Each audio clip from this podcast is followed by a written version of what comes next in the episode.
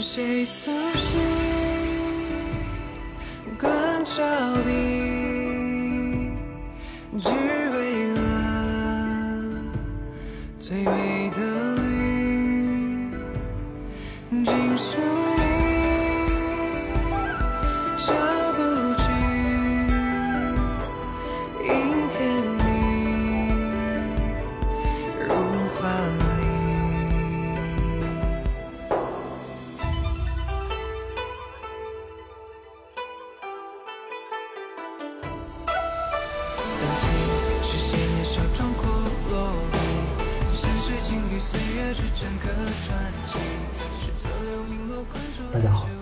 天咱们的主题呢是讲宋徽宗。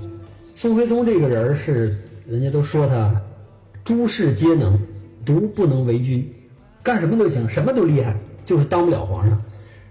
咱们先简单介绍一下宋徽宗是谁和他当时的那个时代，就是为什么评价宋徽宗会这么的两极。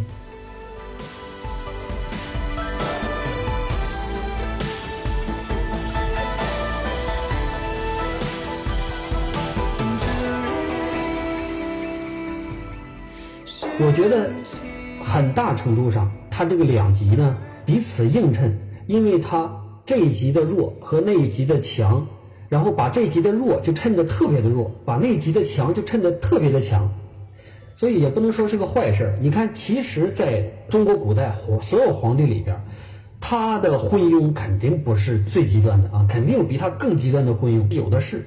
但是呢，就他亡国了，可能其他那些极端的昏庸的人呢，他没亡国，所以呢，他这个昏庸就被放大了，因为他同时他还是那么牛的一个艺术家，尤其是咱们当今喜欢把这种对比给他夸大的这种说法里边，他的这种昏庸就被我们无限放大。但实际上，你说他有那么昏庸吗？我倒觉得，正常一个皇帝基本上也就那样。那只不过呢，就是明君太少。明君这个东西实际上是非常难得的一件。你看，唐宗宋祖、秦皇汉武，像这样有对时代有着巨大改变的皇帝，实际上是非常非常少。大多数呢，基本上算是碌碌无为的皇帝。碌碌无为的皇帝里边，如果他这个家没折，江山没丢的话，那他可能就过了，我们就不怎么去看他，不在乎他了。但是宋徽宗画画又好，又是个大艺术家，他本身还把家丢了，所以呢，就导致我们特别的重视他这一点。所以咱们先给这个宋徽宗介绍一下，到底他是谁。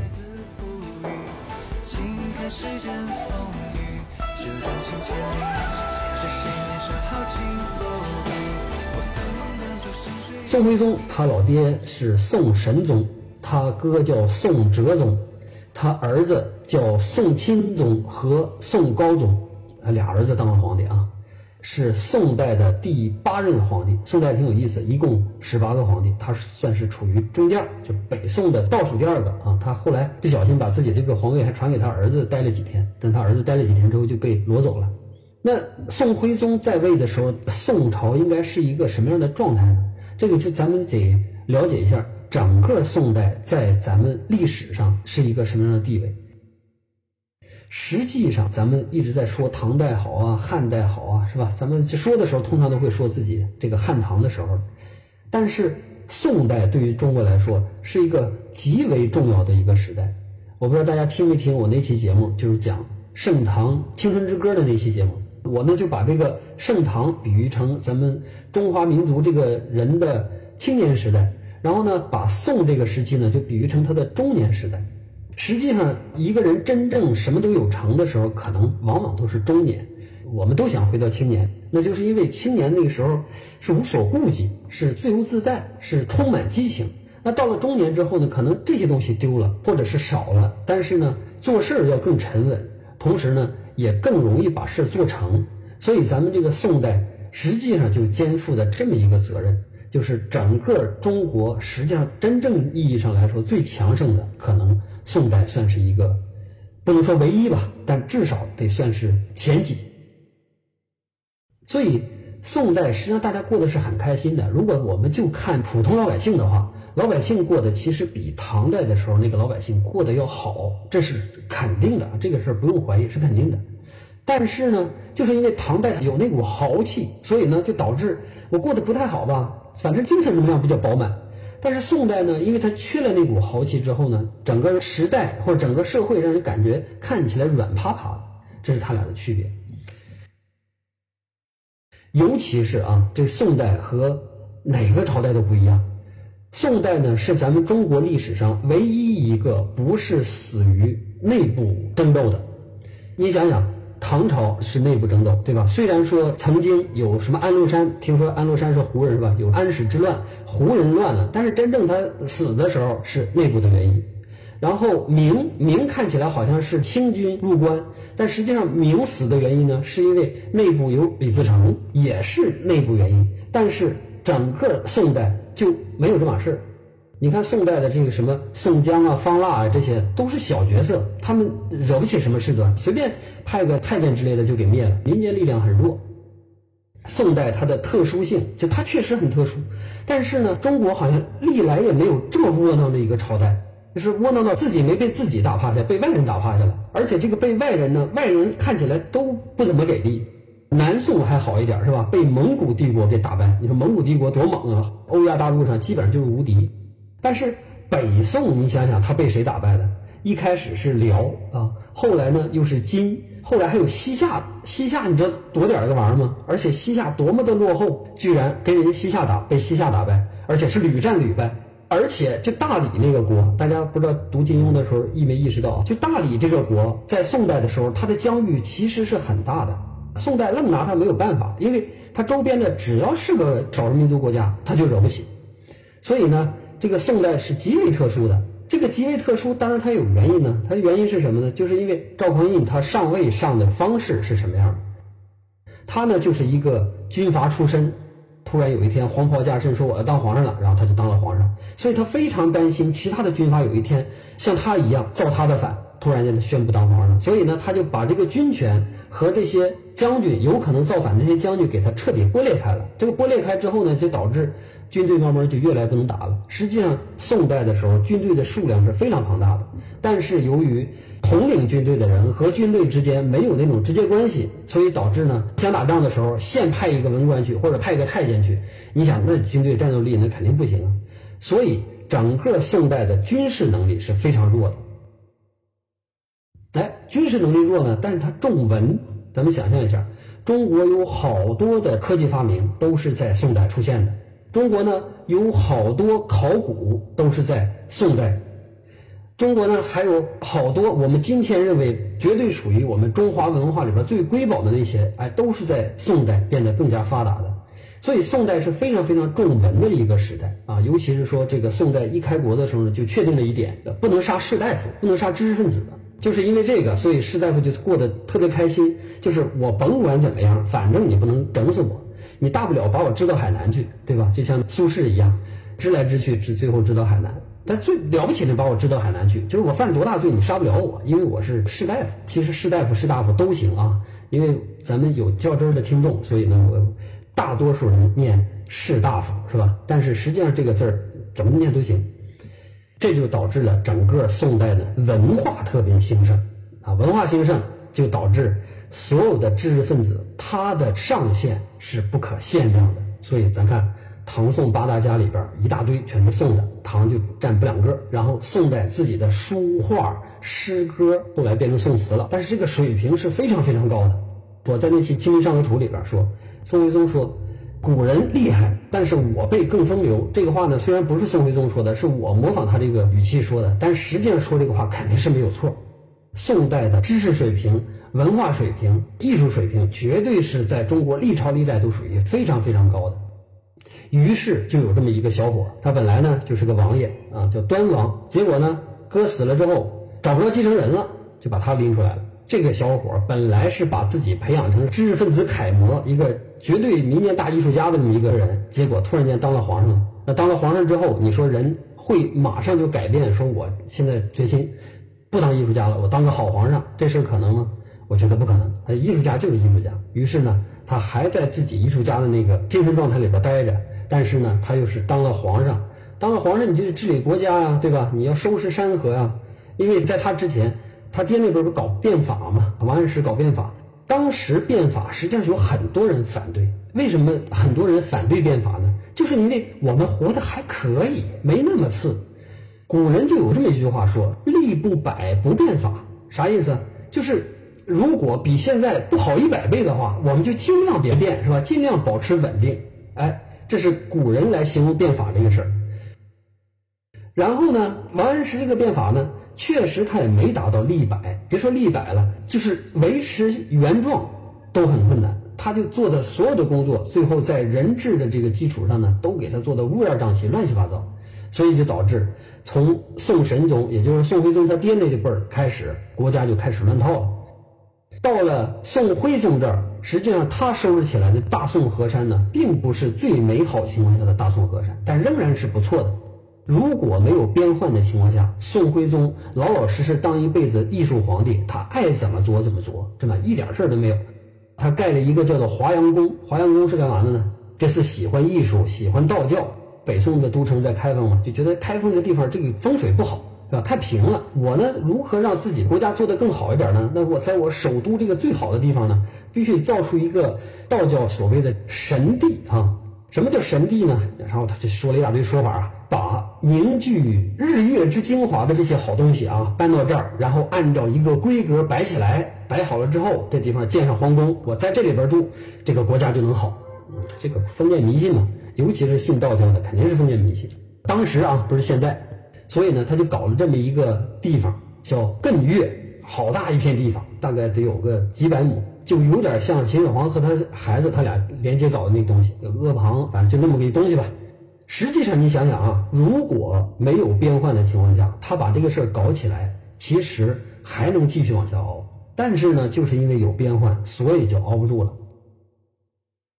这次还做了另外一件事，因为他原来被辽国欺负，后来辽国呢欺负完他之后，觉得自己挺得意，于是呢就学汉民族这个国家，然后辽国搞得自己特别腐败，腐败之后他不就完蛋了吗？完蛋了之后，金国这个小民族慢慢扩大之后，金国呢就开始欺负辽国，辽国呢欺负大宋，所以这个大宋就想，要不然我联合联合金国去一块搞一下这个辽，是吧？辽你看欺负我这么长时间了，现在眼看就要被这个金打趴下了，那好。我联合一下金，于是呢就秘密的在海上跑到金国那儿去了，跟人密约说：“你看咱俩一块打啊，打完之后呢，我要我的地，然后呢，原来我给辽国的那些进贡，每年那些税币呢，我转头给你，你看行不行？”金国就答应了。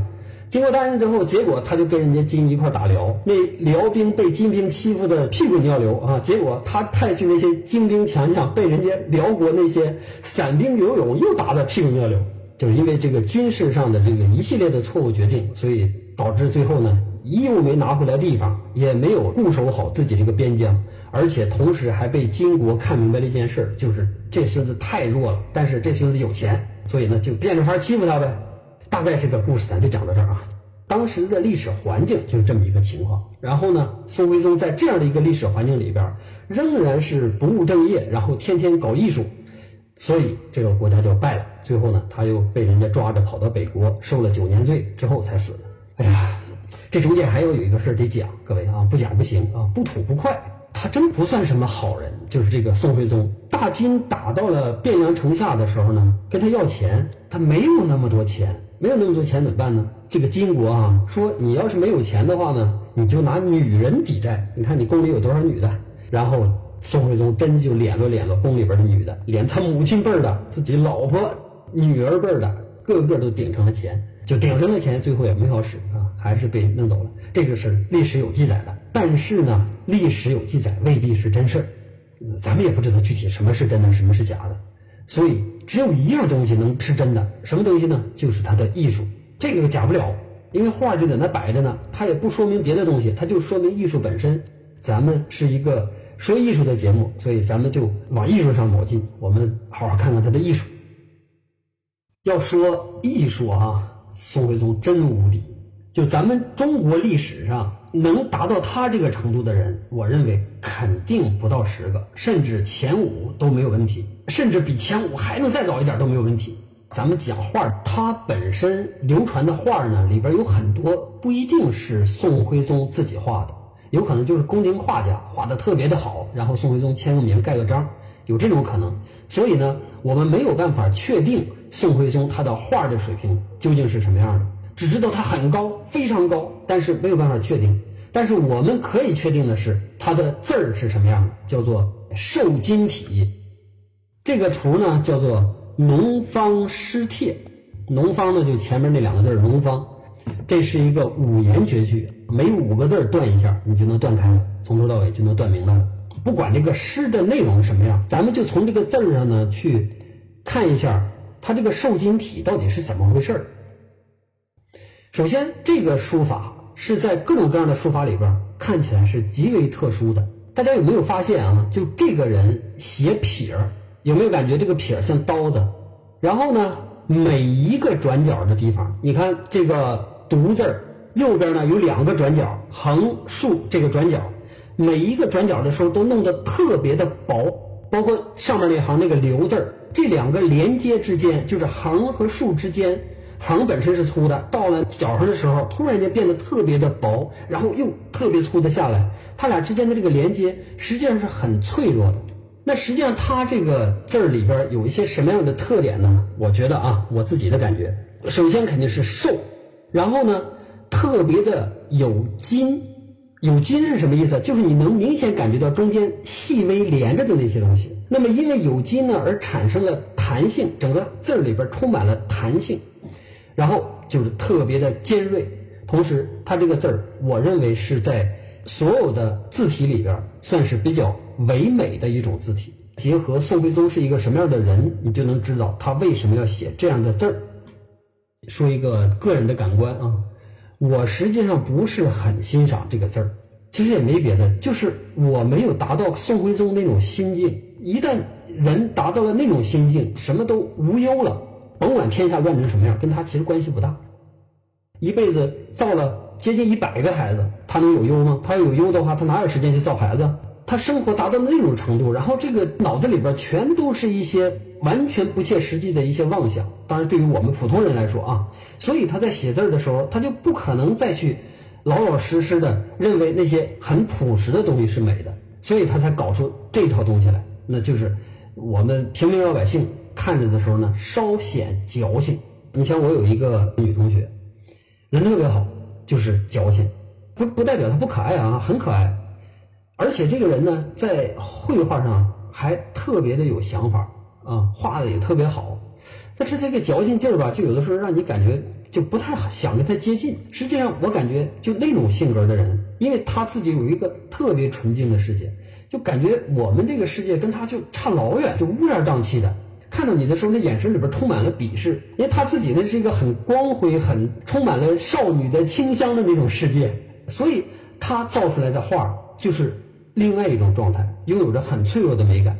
我觉得宋徽宗这个画里边也是充满了一个比较脆弱的美感，所以呢，作为我们这种新时代的直男，还是没有那么的喜欢，就是瘦金体啊，没有那么的喜欢。实际上，他的这个书法造诣太高了。这个瘦金体呢，并不是说宋徽宗发明的，而是他发扬光大的。因为瘦金体它不是一个绝对的首创。一到这儿的时候，你看这种草书千字文，就那种矫情就不见了。作为一个人心里边最奔放的那种东西，就全出来了。不是说这个有多高级，我觉得这个呢，更袒露他自己的内心。然后呢，你可以在这种草书里边能看到一种无拘无束的感觉。你看他这个瘦金体的时候，你觉得他在端着，那，他在端着。当然，他的瘦金体实际上已经非常轻松了，人家自己已经应用的太熟练了，那笔往那一划就是一片刀子。但是呢，总体来说，他不太敢放弃自己有的这些东西，因为这东西太好、太美好了，他觉得。但凡放弃一点或者但凡稍微错漏一点呢，就失去了他自己最牛的这个美感。但是在他草书的时候就不一样了，在草书的时候真的就是耍开了玩儿你想，作为一个皇帝，天下一人，你想他耍开了玩是什么样的？这儿要跟大家说一下，我不知道大家有没有看过苏轼的书法。苏轼这是书法四家啊，宋四家。你看宋四家里边就没有宋徽宗，当然。不敢有宋徽宗。你知道为什么不敢有宋徽宗吗？因为没有说把皇帝排到这个序列里边去的，哪有皇帝排到这个序列？这个犯忌讳。但实际上他进四家的这个水平绰绰有余。就是宋徽宗的字儿和苏轼的字儿，他俩的字儿比起来呢，哎，我发现他俩真的就是两端。苏轼好好写字儿的时候写的也很漂亮，但是苏轼按照自己的性子写字儿的时候，很多人是看不懂的。我记得有一次啊，那时候还不大呢，二十来岁的时候，就看到苏轼的字儿，我就感觉我也能写出来啊，这字儿，因为苏轼写的行书大概是贬黄州书，我说这字我也能写出来，就拿钢笔的感觉写呗。后来又看他其他的，尤其是写楷书啊啊，或者一些标准的行书啊，看，哎呦，我操，真牛，这这个字儿真牛。但是从那一章里边，确实没有感觉到他有多牛。现在读懂了之后，感觉哇，苏轼真牛。苏轼牛在哪儿？不在乎好看不好看，就是那个字儿里边哈，显露的完全没有咱们临帖的那种章法。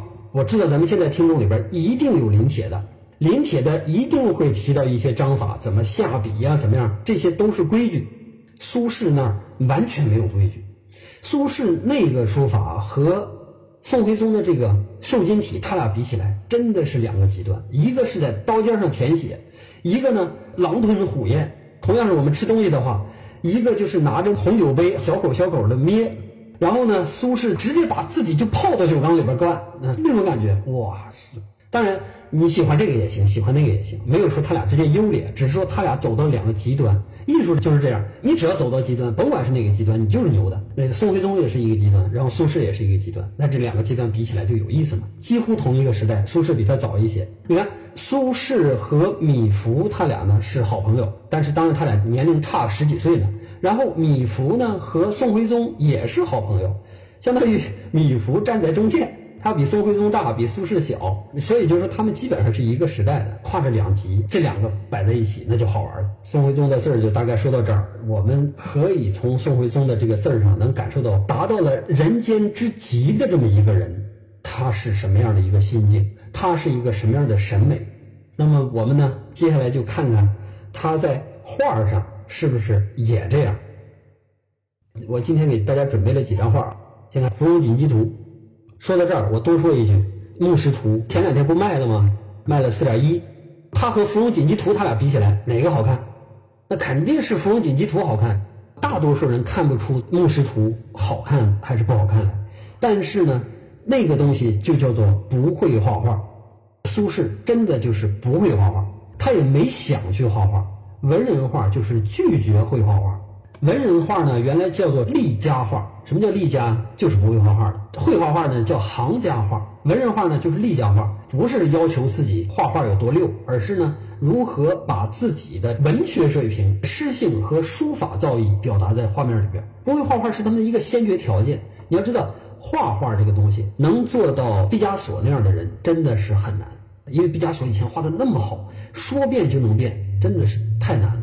徐渭也野，但是徐渭是另外一种野，跟苏轼那种野是两码事儿。把《牧师图》和《冯锦鸡》他俩对比起来，这样一对比，你就知道这两种美感了。疑为苏轼的《牧师图》，但是他说疑为呢，我觉得可能性比较大。为什么可能性比较大？是因为别人还没有敢狂妄到这种程度。什么叫狂妄到这种程度？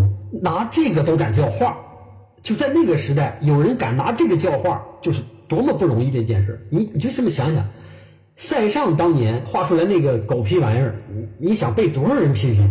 为什么他塞尚被别人批评啊？就是因为塞尚你是个无名小卒，你你还敢这么画？你根本就不叫画。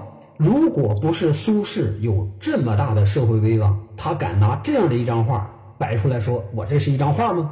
我们说苏轼啊，只是为了来说宋徽宗。看看宋徽宗代表着中国绘画历史上最写实的这么一个时代，或者说这么一个流派，我们不能说他一定是宋徽宗画的嘛？所以说，至少他是宋徽宗派，就是宋徽宗和他的弟子们画的。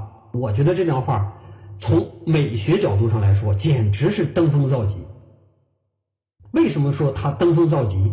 大家首先去看这张画的自然主义和西方的自然主义是完全不一样的。西方的自然主义真正达到很高很高的水准的，呃，没有几个，能把叶子画成这个程度的，没有几个。能把构图规划成这样的没有几个。就说即使他不是宋徽宗的，是他指点的弟子的，这张画也牛的不行不行。大家可以看这个画的构图，这张画的构图呢，这个鸡呢采用了耐克型。我们从鸡的尾巴往上去看的时候，这一条直线上去，然后到头那儿啪一转，直接指向了远处那两个蝴蝶。那两个蝴蝶呢，远远的和这只鸡呼应。这是其中的一个 L，一个 L 的话，这个画面会显得单薄。那怎么办呢？放上第二个 L，就是芙蓉的枝叶，这两个 L 交错，并没有打破第一个 L 的那种视觉感受，因为同时两个都是 L 嘛，它又强化了这种感受，但是呢，它又让这种感受变得更加丰富，哎，有层次了，这这是这就叫妙啊！你说妙妙在哪儿啊？妙在它鸡的尾巴上勾的那些圈吗？还是说鸡脖子上画的那些线是妙在这儿吗？真不是妙在这儿。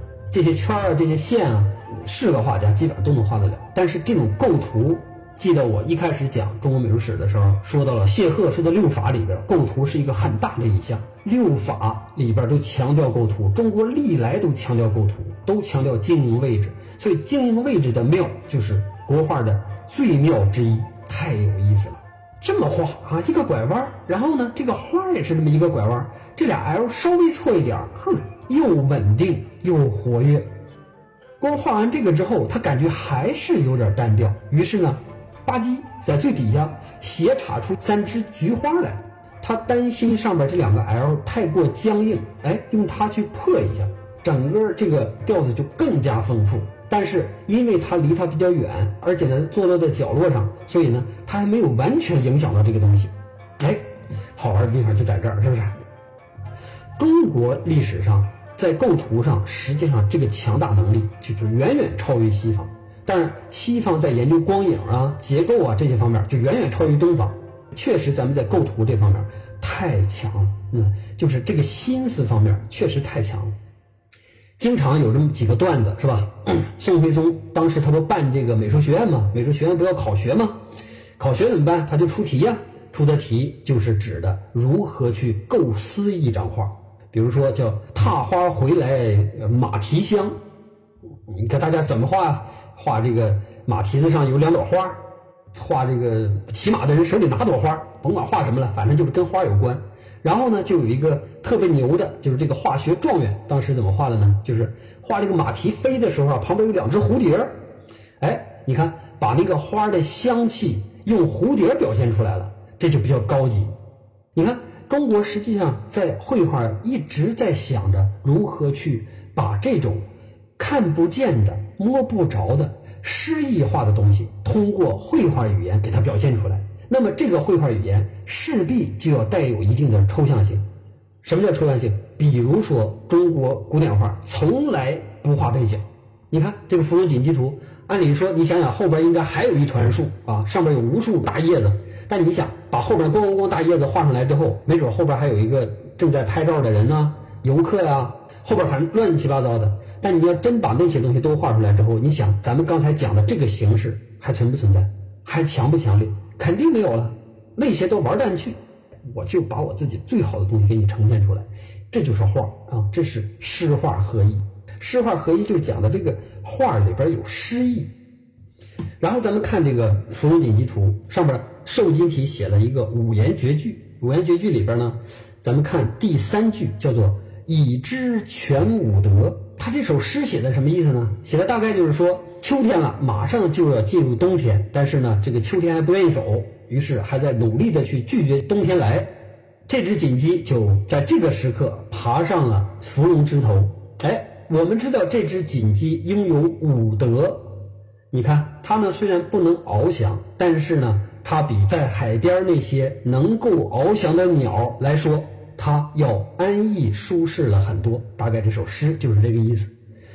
这就说了一点，就是说已知全五德，这个五德是什么东西？有人就解释说，仁义礼智信五德。仁义礼智信是五德，但是呢，它不是鸡的五德。那鸡的五德是什么？叫做文武勇仁信，这是鸡的五德。你说这个鸡怎么还能有什么文武勇仁信呢？说这个鸡啊，脑袋上戴着鸡冠子，这只鸡脑袋上是吧，也戴着一个大冠子。这就像古代人脑袋上戴冠子一样。这个呢，来表示文。然后这个鸡的爪子呢很坚硬，善攻击，于是呢，这个代表武。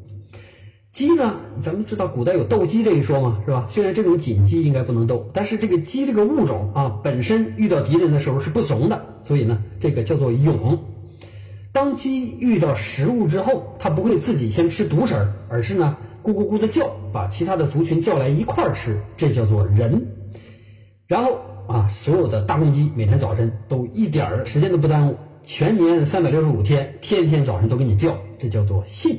你看。文武永人信，这是鸡的武德。鸡都能有武德哈，这是浮夸到了什么程度？确实，我们从这张画里边去看，在宋徽宗这个时期以及宋徽宗所引领的这个画派来说，花鸟画这么盛行，但是基本上所有的鸟都是像这种锦鸡呀、丹顶鹤呀、孔雀呀之类的这种美好的祥瑞的鸟，基本上全是这样。很少出现我们想象中或者更远古的时候人们提到的什么大鹏啊、雄鹰啊、鸿鹄啊这一类的鸟，基本上没出现过。所以，我们可不可以这么说，在这个时代，通过这些花鸟画来确定宋徽宗他的艺术审美取向就是这样的？你是说他胸有大志吗？是不是就应该让人画什么鸿鹄啊之类的？但是我们确实就没有见着过他或者他这个画派画的那种大鸟，没见着过。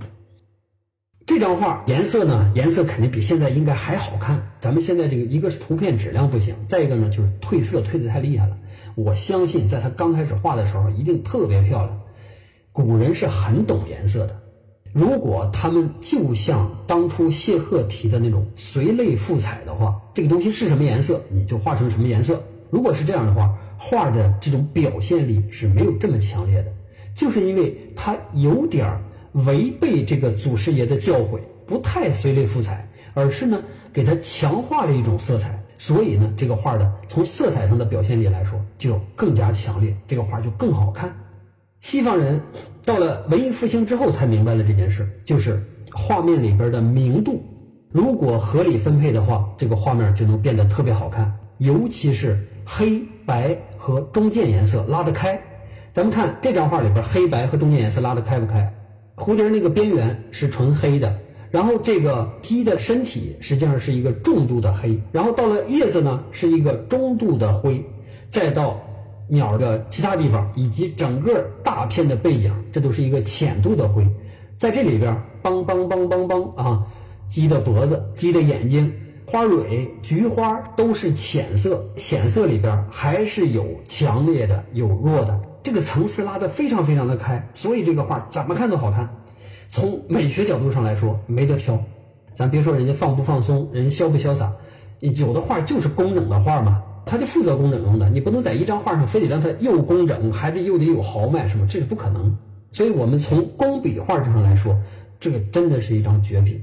就写实这一块儿，我不认为西方的花鸟写实比中国的花鸟写实好，这个我肯定有发言权。因为我看过太多的西方花卉画啊、标本画，所以我知道他们是什么水平。我也知道，尤其是宋徽宗这个时期或者之前的皇权，他们能画到什么样。在画这方面，西方没配。在西方，十七世纪开始出现了这种写实的静物画，一般他们也画鸟。画鸟的时候，他们怎么画呢？他们。把那个鸟做成标本，然后把它放到什么这个猎物啊，比如说有的专门猎物画啊，有有死兔子、有死鸟之类的猎物画，还有呢，就是把它们和酒杯啊、面包啊之类的，把它们画在一起，这种静物画。你去仔细看的时候，是他们画的确实感觉很逼真，但是呢，他那个逼真里边透着一股死气，明显感觉那东西就是死的，就不活。但你看宋徽宗画这玩意儿。没有明暗，没有体积，但它就是活的，它就能动，没法说。今天我没准备宋徽宗的竹子画，宋徽宗这个人画竹子和别的人画竹子感觉还不一样。别的人画竹子呢，没有那个根基。宋徽宗写瘦金体，你看他那个撇儿，那个撇儿画出去之后，那就是一根竹子叶儿，那就是带风的那种竹子叶儿。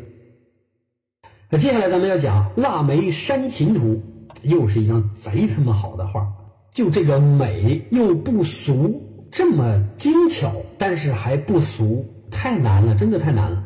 咱们先不看别的啊，直接看上的画上的题诗，这个又是自己用瘦金体写的，所以大家一看就知道肯定是他。第三句已有丹青约，千秋指白头。我跟书画丹青嘛，我跟书画有约了，你们都别搭理我，我们俩是要白头到老的，千秋都不会离开他。哎呀，你甭管是什么龙椅，是不是？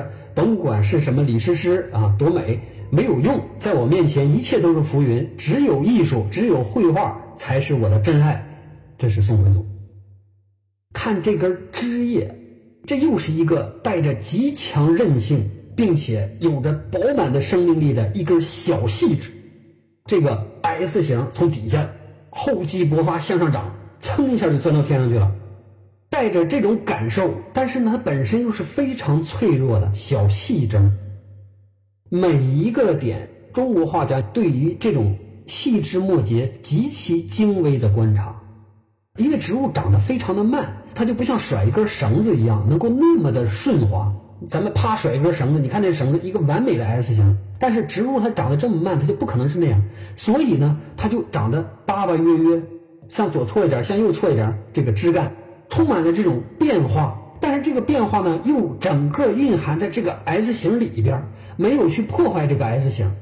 所有周围其他的小的枝叶都没有去破坏这个 S 型。相反呢，因为有了其他的东西，这中间的 S 显得更加的强烈。这个形象处理的太妙了。我怀疑啊，因为中国有一个自古以来的一个认识，就没有东西造物的极限是自然，人想跟自然比造物啊，不可能。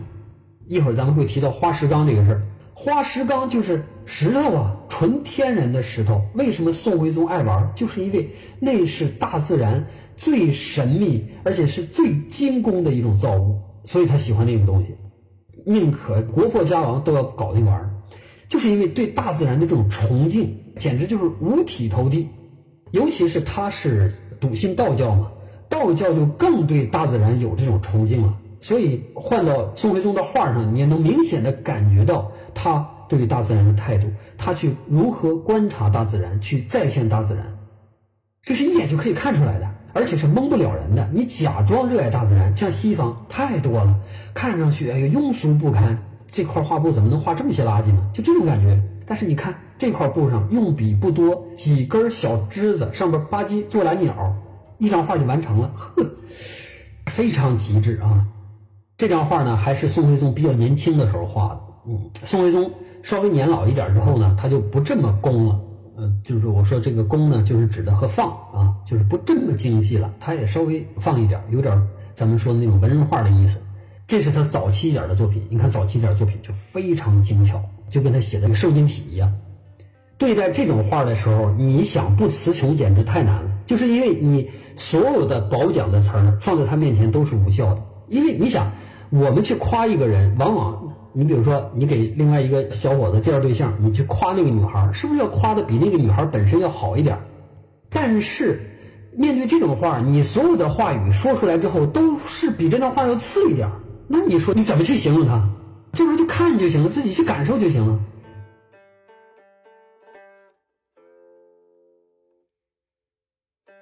好，咱们再看一张宋徽宗的生活，叫做《听琴图》。《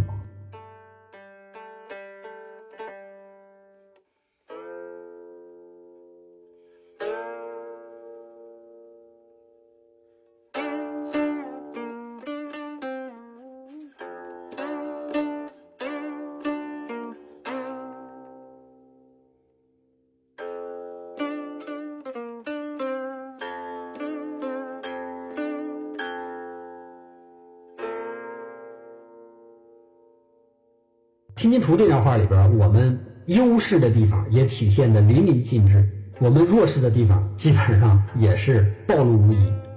优势的地方就是我们的构图、我们的构思、画面里边的意境，这个东西是我们的优势方面，尤其是在画这些自然物、树啊、石头啊，咱们的能力有多强。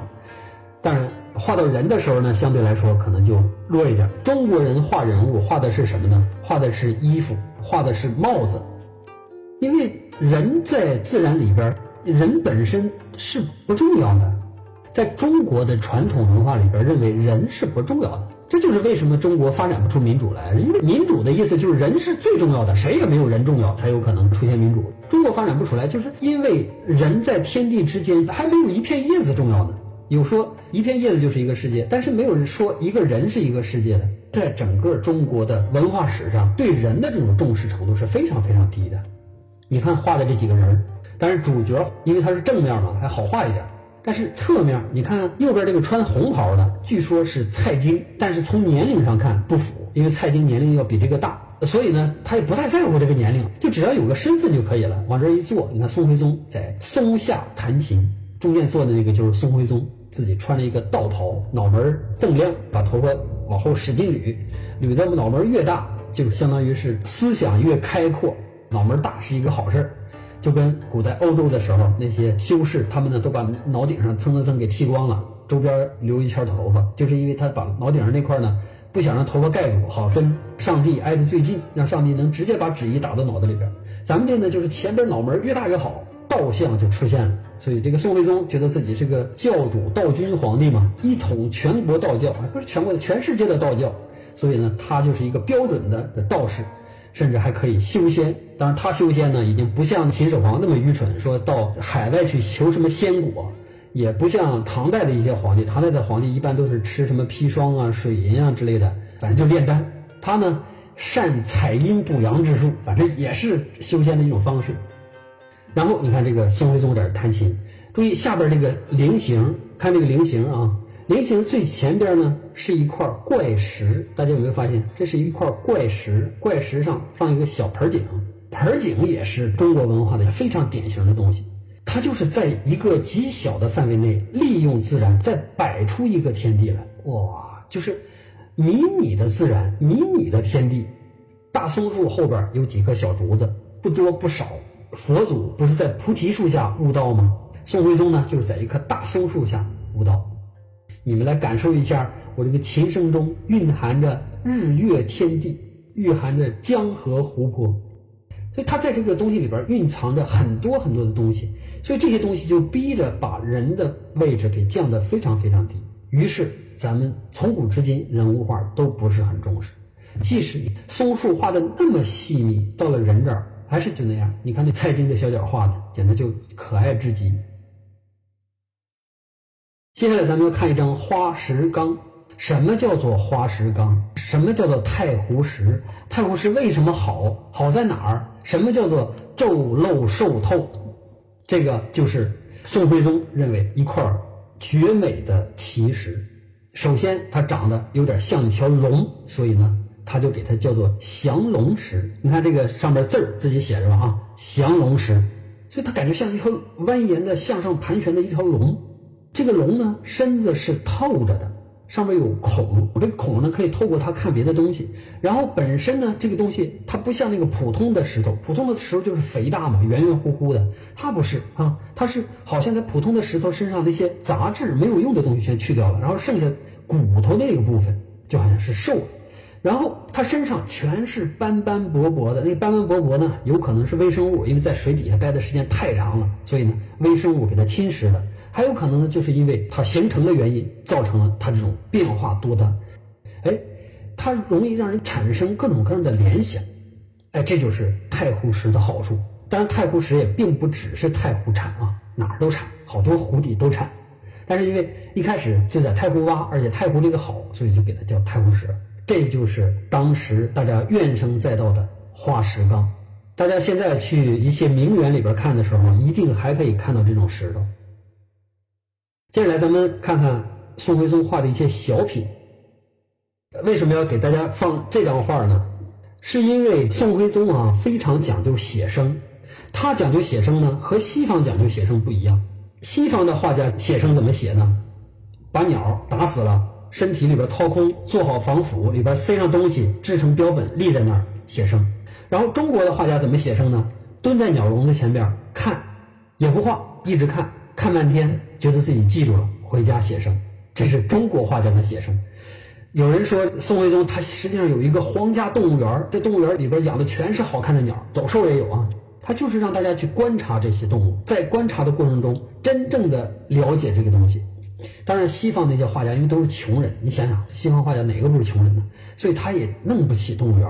宋徽宗有这样的条件，弄个大动物园，然后画家们天天就在那看，这个鸟一动一跳，一唱一叫，这个动作全能看着，全能想明白。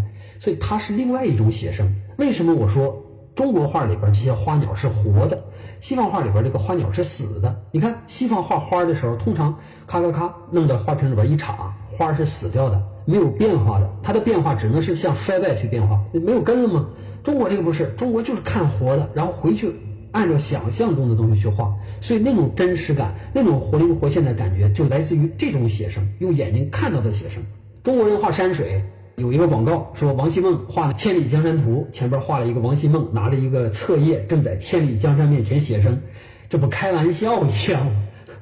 千里江山图，王希孟得花到什么钱儿，他才能把千里江山写成完，对不对？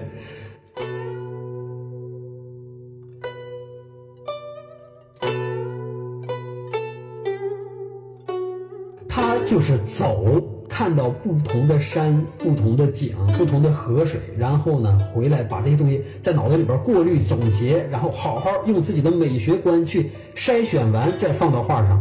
它是另外一种写生，它跟咱们传统意义上的那种写生不一样。为什么中国画里边没有明暗啊？假如说你死盯着一个东西去看，这个东西有光的时候，你就能盯出明暗来。你看我，如果咱俩就打眼看一眼，握握手走的话，你根本就没有意识到我脸上有明暗，你意识不到。但是呢，你要使劲盯着我，我在这不动，往这一坐，你很容易发现，哟，他这个脸这边受光，这边不受光。咱俩就打眼握个手的话，你就看，哎，这个人眼睛长得小，鼻子长得大，你最多也就看到这个嘛。所以写生的方式不一样，就造成了他画出来的画是不一样的。你看中国这个画鸟，它就没有光感，没有光感是因为什么？他从早晨看到晚上一直在看，他上哪看到光感？那光一直在变，他上哪看光感？他又不是莫奈。十分钟一张，十分钟往往外搂的，那不一样。但是莫奈不是十分钟一张啊，他就只画十分钟。第二天这个同样的时间，他再来画十分钟，他是这样。好，继续看作品《文绘图》。我们要利用文绘图来说另外一件事儿，就是一帮文士坐在一起喝茶、唠嗑。我们知道历史上最牛的茶圣陆羽，没有陆羽之前就没有茶这码事儿，因为。没有陆羽之前，茶就是药。茶那个字怎么写？上面是个草，然后底下呢是个木，中间呢是个人，就是人在草木之间。茶这个字原来是没有的，原来是荼，呃，荼就是荼蘼、荼毒的那个荼，是陆羽给他改编的。荼原来就是一种药，后来陆羽把它搞成了茶，这个中国人就开始玩这个茶这东西。然后到了宋徽宗这儿，就把茶玩的特别的高级。宋徽宗能在那玩茶玩很长时间，这个叫做点茶，然后前边的茶艺有一大堆秩序。我是说的什么意思啊？画好，书法好，然后诗好，茶还特别精通，懂石头，而且还善音律。你看在那弹琴吗？然后懂道家，这个人还不是懂道家，因为他还要全国的去搜罗道家的经书。如果这个经书不够用，他还去编写经书。编写经书不好使，因为老百姓读经书读不懂，他就编道家故事，编道家的神仙人物，到处建道观，然后去发散这些道家知识，让全国人都去学习道家。你看，除了皇帝以外，他没有什么不行的，几乎就是一个全能的一个人。还有一个汝窑，汝窑这个东西啊，老的汝窑，只有在宋徽宗那一段时期里边有。一共现在全世界就是几十件。汝窑它和别的窑有什么样的区别？宋徽宗他对一个东西讲究到了极致，他就觉得瓷这个东西就应该是最美的。